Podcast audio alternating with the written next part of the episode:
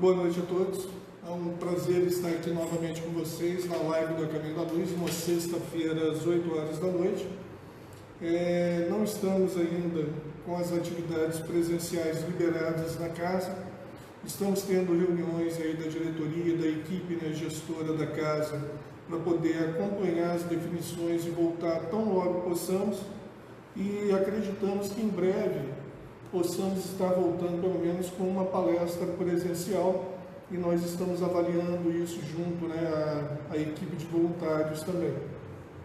No mais, a diretoria do Academia da Luz agradece a confiança né, e os trabalhadores do Academia da Luz sintam-se abraçados neste momento. Eu gosto sempre de mandar um abraço ao grupo de paz e ao grupo da evangelização da, da, da casa, Estamos sentindo muita falta das crianças e queremos em breve estar de volta aí com todos esses trabalhos. Na noite de hoje nós teremos nosso irmão Marcos fazendo uma palestra onde o tema é o Homem de Bem. E para a abertura da palestra nós vamos ler uma página do livro Pão Nosso, psicografia de Francisco Cândido Xavier pelo Espírito Emmanuel. A lição é de número 90 e o título é O Trabalhador Divino. Ele tem a pá em sua mão, limpará a sua eira e ajuntará o trigo no seu celeiro, mas queimará a palha com o fogo que nunca se apaga. Isso está em é, João Batista, está em Lucas, capítulo 3, versículo 17. Apóstolos e seguidores do Cristo, desde as organizações primitivas do movimento evangélico, designaram-no através de nomes diversos. Jesus foi chamado o Mestre, o Pastor, o Messias, o Salvador, o Príncipe da Paz. Todos esses títulos são justos e veneráveis. Entretanto, não podemos esquecer, ao lado dessas evocações sublimes, aquela inesperada apresentação do Batista. O precursor designa-o por trabalhador atento que tem a pá nas mãos que limpará o chão duro e inculto que recolherá o trigo na ocasião adequada e que purificará os detritos com a chama da justiça e do amor que nunca se apaga. Interessante notar que João não, não apresenta ao Senhor empunhando leis, cheio de ordenações e pergaminhos, nem se refere a ele de acordo com as velhas tradições judaicas que aguardavam o divino mensageiro num carro de glórias magnificentes Refere-se ao trabalhador abnegado e otimista. A pá rústica não descansa ao seu lado, mas permanece vigilante em suas mãos e em seu espírito reina a esperança de limpar a terra que lhe foi confiada às salvadoras diretrizes. Todos vós que viveis empenhados nos serviços terrestres, por uma era melhor, mantende aceso no coração o devotamento à causa do Evangelho do Cristo não nos em dificuldades ou ingratidões.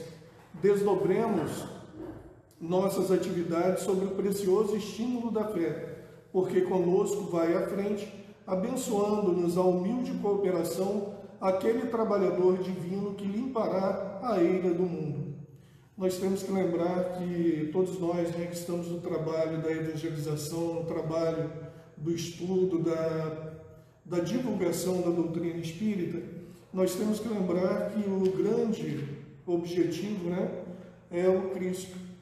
E que nós, sendo espíritas, nós acreditamos né, na, na, na vida futura, nós não podemos também querer que tudo aconteça de uma vez só, de uma maneira muito rápida. A grande realidade é que nós estamos ainda preparando a terra, o, a, o semeador, que é o Cristo, jogará as sementes, e essa colheita vai ocorrer no futuro. Então nós estamos aqui ainda né, como trabalhadores braçais e acreditando realmente num futuro melhor. Que possamos então elevar os nossos pensamentos em prece, agradecendo a Deus a oportunidade de estarmos aqui com saúde, pedindo aos abnegados mentores dessa casa, aos trabalhadores espirituais que possam levar as energias positivas a todos os lares e famílias que nos assistem e pedindo, Senhor, que possamos estar na tua paz, compreender o momento que vivemos, e aprender, Senhor, com todas essas dificuldades. Que possamos em breve estar nos abraçando, estar nos, nos revendo e que possamos, Senhor, sempre acreditar na tua mensagem de paz e de amor. Jesus, bondosos amigos espirituais, abençoem a todos e que o nosso irmão possa estar sendo intuído na palestra de hoje. Que assim seja, graças a Deus. Espero em breve estar revendo todos vocês. Fiquem com Marcos e que seja uma excelente palestra nessa noite de sexta. Muita paz. Boa noite a todos. É um prazer estar aqui mais uma vez nessa casa de caminho e hoje batendo um papo virtual com vocês. E como o nosso amigo Feijolo disse, hoje vamos conversar sobre um tema bem interessante que eu, Marquinhos, particularmente gosto muito, que é o homem de bem. O homem de bem, quando nós vamos ler o nosso Evangelho, no capítulo 17, muitos ficam perguntando, se questionando: Poxa, será que eu sou capaz de ser um homem de bem? Do jeito que Kardec está colocando no Evangelho, está parecendo que eu vou ter que ser um espírito de luz. Eu tenho que ser perfeito para ser um homem de bem. Não é bem assim. Ser um homem de bem, a palavra mesmo já disse, a frase, é simplesmente ser bom. E Jesus nos dá a dica direitinho de como nós devemos ser para nos tornarmos homens de bem. Pergunta para você que está nos assistindo: Você se considera um homem de bem? Sem enumerar algumas características? Pare e pense, reflita um pouco se você se considera um homem de bem. Pensaram? Vamos lá então. No Evangelho, no item 1, no capítulo 17, características da perfeição, Kardec começa com esta passagem. Amai os vossos inimigos, fazei o bem àqueles que vos odeiam, e orai por aqueles que vos perseguem e caluniam. Pois, se só amais o que vos amam, que recompensa tereis com isso? Os publicanos não fazem a mesma coisa?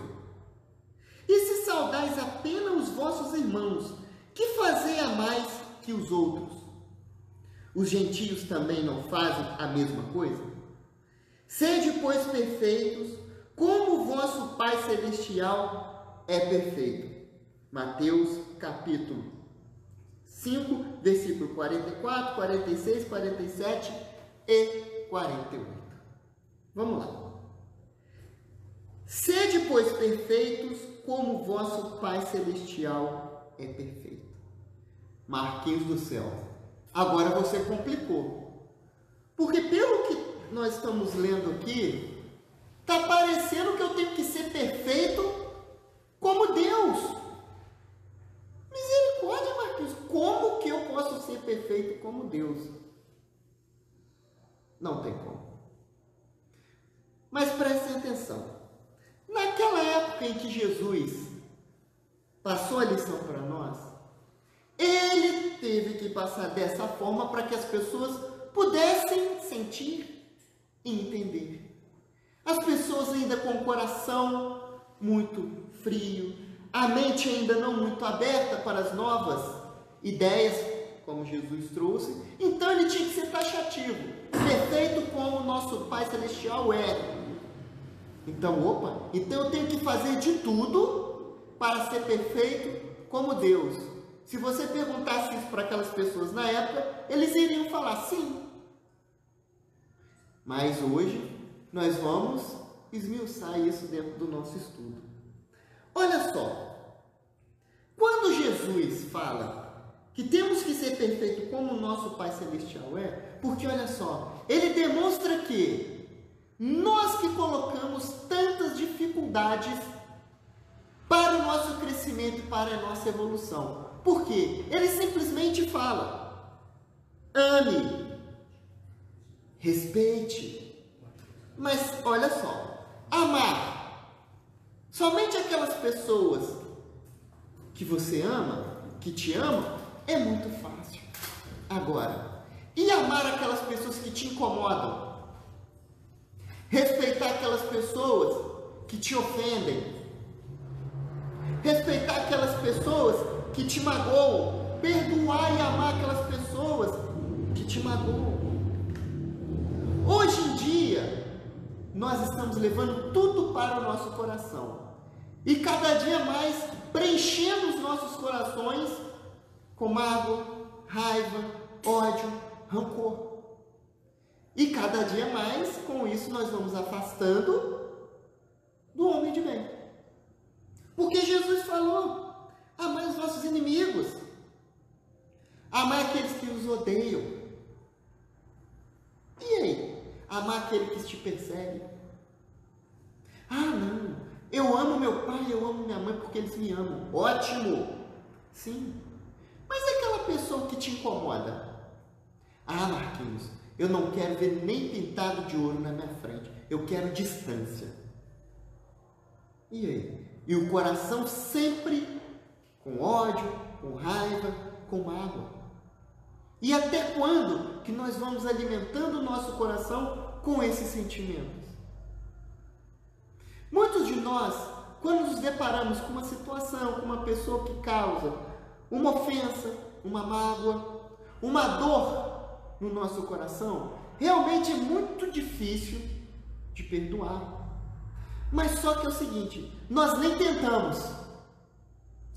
Esse é o X da questão. A gente nem se esforça para tentar. A gente já coloca que é difícil, eu não consigo. E outra coisa, tem pessoas em outras casas que nós vamos fazer o estudo que falavam assim comigo, Marquinhos, perdão nessa para mim não dá não, só na próxima. Aí eu te pergunto, só na próxima? E quando será a próxima? Até quando que nós vamos sempre deixando a nossa melhora para a próxima vida? Para a próxima oportunidade? Por que não resolver tudo agora? Ou ao menos tentar.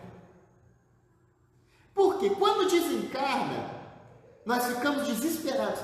Ah, porque eu não tentei? Ah, eu devia fazer isso. Ah, eu sabia que eu poderia fazer isso. Então por que não? Nós já temos um esclarecimento de sabermos que estamos na hora de fazer essa mudança. E até quando nós vamos ficar deixando para depois? Poxa, quantas famílias que a gente conhece que as pessoas não se, não se falam, não se amam? Quantos amigos que acabam amizades de longa data porque a gente não, o outro não perdoa, o outro se sentiu ofendido e não quer mais perdoar?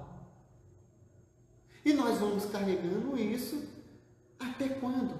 Tem uma música na evangelização que eu acho interessantíssimo que fala isso. Raiva, ódio e rancor prejudica o portador. É raiva, ódio e rancor prejudica o portador. E é isso, realmente, prejudica o portador. Nós que estamos cultivando em nossos corações a raiva, a ódio e o rancor, nós seremos os maiores prejudicados. E o homem de bem faz ao contrário. O homem de bem não é perfeito. Ele inicia essa mudança. Ele tenta, ele se esforça, ele se dedica para tentar essa mudança. Ele vai conseguir, vai ter êxito? Não sabemos, mas ele tenta. Ele vê que a sua reencarnação não vai ser em vão, por quê? Ele tentou. Muitas das vezes ele fala: Olha, foi difícil, eu não consegui perdoar completamente, mas eu já aceito, já respeito, já não consigo olhar com tanto ódio. Eu não quero contato, mas eu já não odeio. Ótimo. Porque nós confundimos também o perdão com uma ofensa, uma agressão. Eu te perdoo, vem cá, meu amor, vamos voltar ao bem, seja um amigo, porque é muito difícil. Tem pessoas que conseguem, mas é difícil. Ah, Marquinhos, então perdão, eu não preciso amar completamente. Não é isso. Você tem que iniciar respeitando, trabalhando isso dentro de você, não cultivando e não alimentando cada dia mais esse ódio. Porque realmente, uma pessoa que te agride, uma pessoa que te ofende, você de uma hora para outra você não vai querer dar beijos, abraços, ter uma vida normal com essa pessoa, porque realmente é difícil, a gente fica com a pulga atrás da orelha, mas você está tentando. Isso é uma grande característica do homem de bem, porque ele tenta, ele se esforça. E isso você vai atraindo coisas boas para você, porque os amigos espirituais vão vendo a sua boa intenção, a sua dedicação o seu esforço para essa melhora. E tudo vai encaminhando para que você consiga. Ah, Marquinhos, eu estou fazendo o máximo, mas a outra pessoa não quer contato comigo. Ok, faça a sua parte. Você responde pelos seus atos. Se a pessoa não quer aceitar o seu perdão, não quer te ver mais na frente, ok. Respeita, porque isso também é caridade. Respeita. Uma hora, quem sabe, ela aceita, mas faça a sua parte. Trabalhe esse sentimento dentro de você. E aqui no Evangelho, Kardec coloca várias características do homem de bem. Como ele diz no final, não são todas, são algumas. E eu separei algumas aqui para que a gente possa conversar um pouco, esclarecer algumas características. Então vamos lá. A primeira que eu separei aqui para nós. O homem, o verdadeiro homem de bem, tem fé no futuro. É por isso que coloca os bens espirituais acima dos bens temporais. Olha só que interessante. Tem fé no futuro. Hoje, nessa pandemia, agora as coisas já estão começando, as pessoas relaxarem. Mas no início, não batia aquele questionamento? Meu Deus, quando vai sair essa vacina? Meu Deus, e essa doença? Meu Deus do céu, como é que vai ser meu futuro?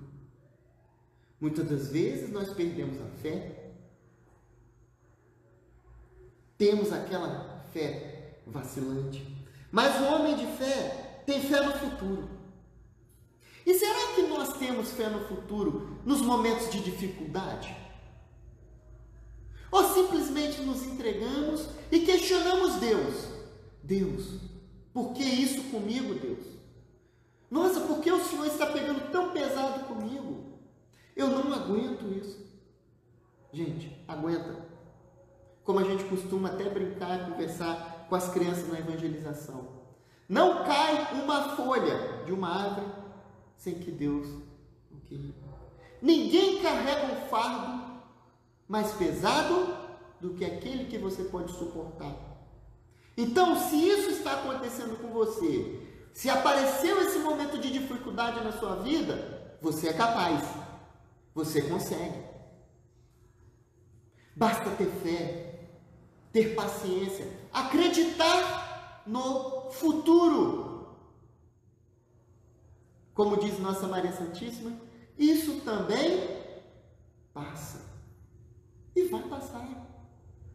Mas temos que ter fé, acreditar, e como ele coloca aqui, colocar os bens espirituais acima dos bens temporais. O que seriam esses bens temporais? Os nossos bens terrenos, que são temporais, vai passar. Agora os espirituais não. São aqueles que nós levamos para sempre. No desencarno, no plano espiritual, quando nós voltarmos na próxima encarnação, é isso que nós levamos. As nossas bondades, os nossos sentimentos principalmente. Isso é um homem de bem. Ele acredita no futuro. Ele não desanima, porque ele sabe que isso tudo aqui é passageiro. e ele tem fé e perseverança que pode passar por isso. Outro, ele não se compraz em procurar defeitos no outro, em procurar defeitos no outro, nem em pôr em evidência esses defeitos. Vamos lá. Interessante. Quantos de nós apontamos o dedo para os defeitos alheios? Gostamos de enaltecer o defeito alheio. Só olhamos o negativo e colocamos, inflamamos e atenuamos e destacamos o ponto negativo daquela pessoa ou defeito da pessoa que todos nós temos.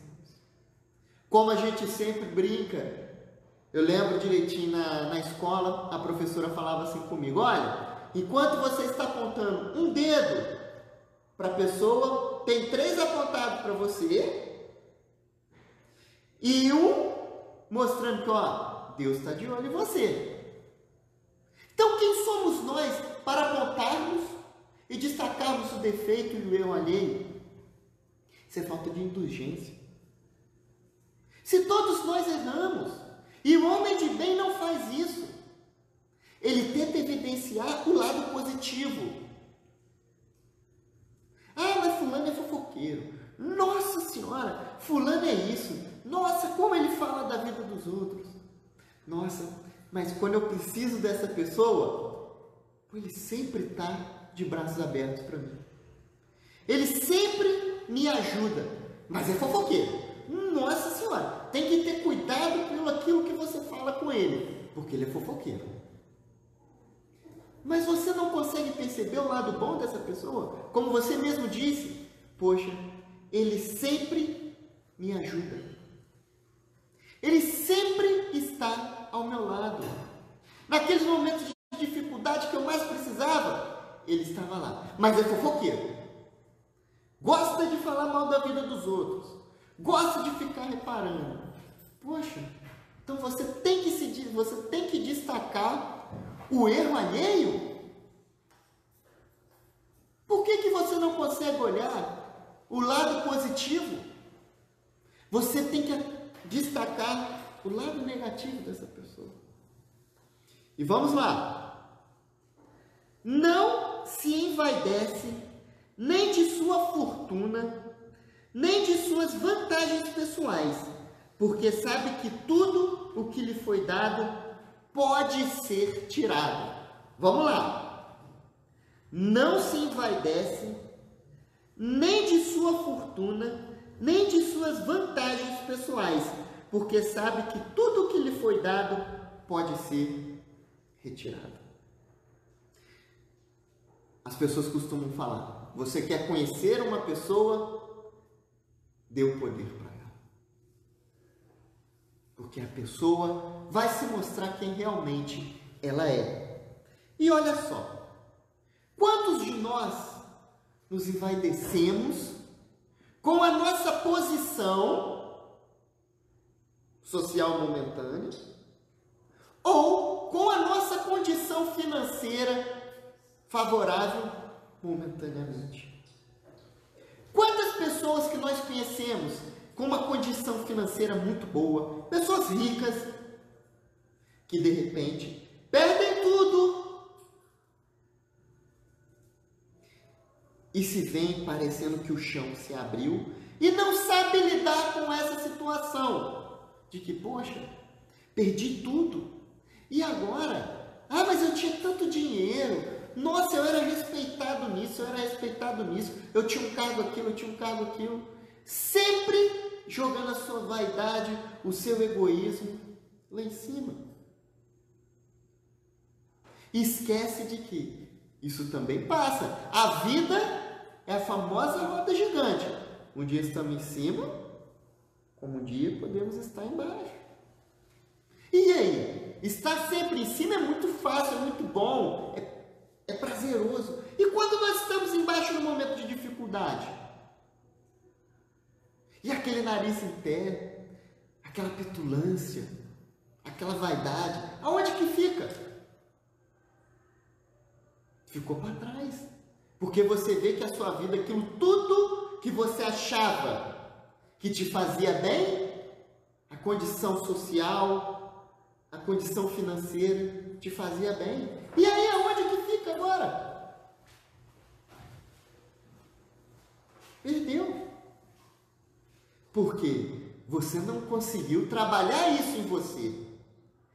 Agora, quantas pessoas que nós conhecemos que têm condição financeira boa, têm status e são pessoas ótimas, porque sabem trabalhar isso, sabem que, opa, isso é passageiro, eu posso perder isso.